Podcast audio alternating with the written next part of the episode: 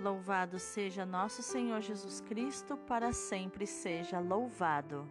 Hoje é segunda-feira, dia 7 de junho de 2021, décima semana do Tempo Comum. A leitura de hoje é a segunda carta aos Coríntios, capítulo 1, versículos do 1 ao 7.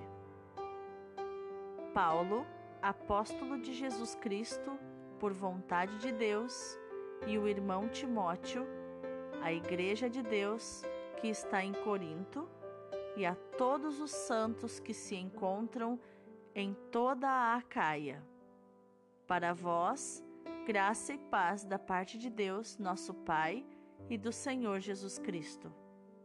Bendito seja o Deus e Pai de nosso Senhor Jesus Cristo, o Pai das misericórdias e Deus de toda consolação. Ele nos consola em todas as nossas aflições, para que, com a consolação que nós mesmos recebemos de Deus, possamos consolar os que se acham em toda e qualquer aflição.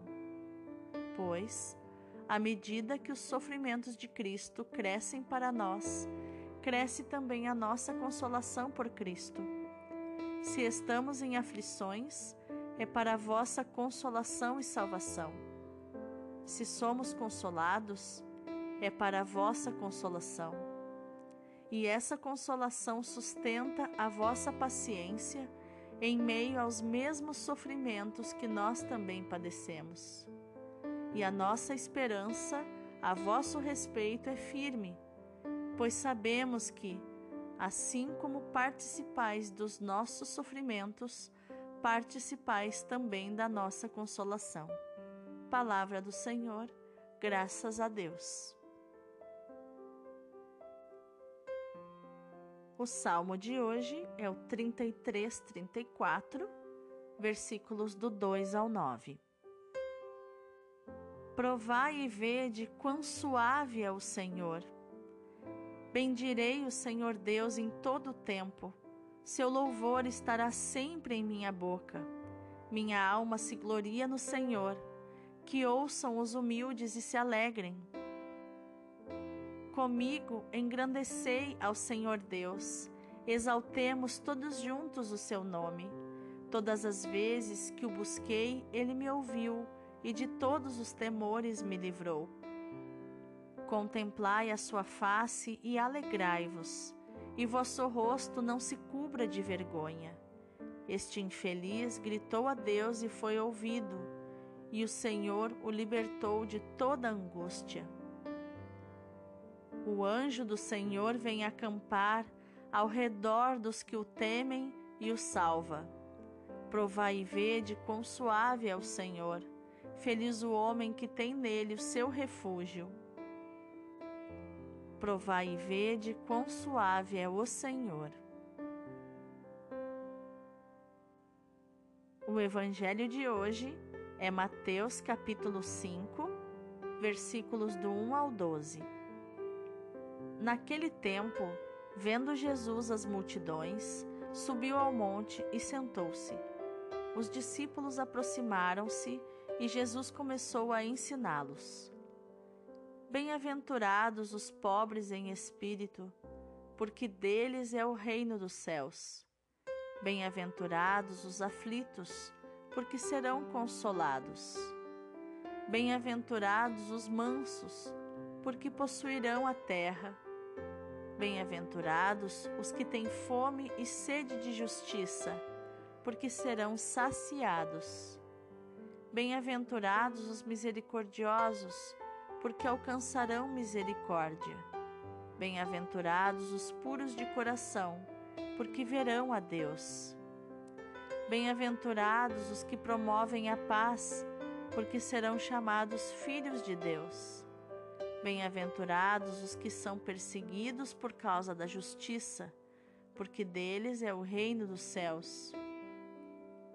Bem-aventurados sois vós, quando vos injuriarem e perseguirem, e mentindo, disserem todo tipo de mal contra vós, por causa de mim. Alegrai-vos e exultai, porque será grande a vossa recompensa nos céus, Do mesmo modo, perseguiram os profetas que vieram antes de vós. Palavra da salvação, glória a vós, Senhor. Então, quais os ensinamentos de inteligência emocional estão presentes nos textos de hoje? A leitura de hoje nos mostra que Paulo bendiz ao Senhor Deus e o chama de Pai das misericórdias e Deus de toda consolação. Misericórdia é quando eu uno o meu coração ao teu sofrimento, às tuas misérias. Deus une o coração dele às nossas misérias, aos nossos sofrimentos e nos consola em todas as nossas aflições. Para quê? Para que nós possamos consolar os outros em qualquer aflição. E não há exercício que mais nos livre da tristeza e da depressão, como ajudar os outros a sair das suas aflições, a consolar os outros é maravilhoso sairmos de nós mesmos e irmos ao encontro de quem sofre. E quando enfrentamos muita dor na vida, temos a esperança de que haverá muita vitória, muita graça, muita glória e muita consolação no futuro muito próximo. Deus não é um torturador, Ele é o Pai das misericórdias. Alguns sofrimentos que nós passamos na vida servem de treinamento, outros são inexplicáveis algum caso de doença, de acidente, coisas que não vêm da vontade de Deus, mas que servem como um aprendizado para nós. Existem outros sofrimentos que são causados por nós mesmos e nós precisamos aprender com eles. E sofrer durante um tempo para aprender a não repetir mais o mesmo erro. Mas em tudo bendizemos ao Senhor, em todo tempo que o louvor a Deus esteja sempre em nossa boca. Que a nossa alma, onde habitam as nossas emoções, a raiva, a tristeza, a alegria, o medo, a justiça, a caridade, o amor, a esperança, a solidariedade, a liberdade, a dignidade. Que a nossa alma se glorie no Senhor. Que os humildes, aqueles que amam a verdade, se alegrem, que eles escutem isso e se alegrem, e que nós sejamos esses humildes, que amamos mais a verdade do que a nós mesmos, porque isso é a humildade, e nos alegremos no Senhor, porque Deus ouve a nossa oração e nos livra de todo temor. Ele nos livra da angústia, da vergonha, da culpa. Ele quer nos libertar de todas essas amarras emocionais que nos escravizam, que nos congelam, que nos travam, que não deixam que a vida vá para frente, que a nossa vida deslanche, que seja uma vida de vitórias e conquistas. Por isso que o temor do Senhor é o princípio da sabedoria.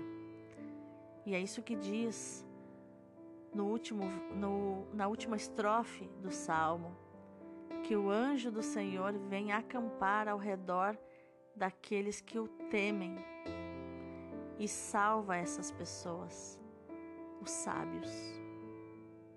O princípio da sabedoria é o temor de Deus. E o anjo do Senhor acampa ao redor dos sábios, daqueles que temem o Senhor os verdadeiros sábios, não aqueles que fingem sabedoria, como os fariseus, mas daqueles que realmente são sábios porque amam a Deus sobre todas as coisas e o temem. Temem desagradar a Deus, ofender a Deus, magoá-lo, machucar o seu coração. Ele é o nosso refúgio, aonde podemos nos esconder, aonde podemos descansar. Descansar das nossas lutas, descansar de sermos muitas vezes tão grandes para contentar os outros, para agradar os outros. Deus é o nosso refúgio. Senhor, nos refugia, nos esconda embaixo da sua asa, Senhor, para que nós tenhamos um momento de descanso. E é isso que Jesus faz com a multidão. Jesus começa a ensinar sobre os princípios de Deus, porque quando nós cumprimos os princípios bíblicos, Deus cumpre as promessas. Então, benditos somos se somos pobres em espírito.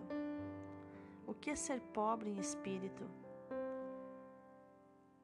É não precisar de nada para ser feliz. Rico é aquele que muito tem, e próspero é aquele que pouco precisa. E isso é ser pobre de espírito, é ser próspero. Jesus diz que os aflitos serão consolados, porque na vida temos aflições, tristezas, e está tudo bem que um dia não esteja bem. Não precisamos estar bem todos os dias.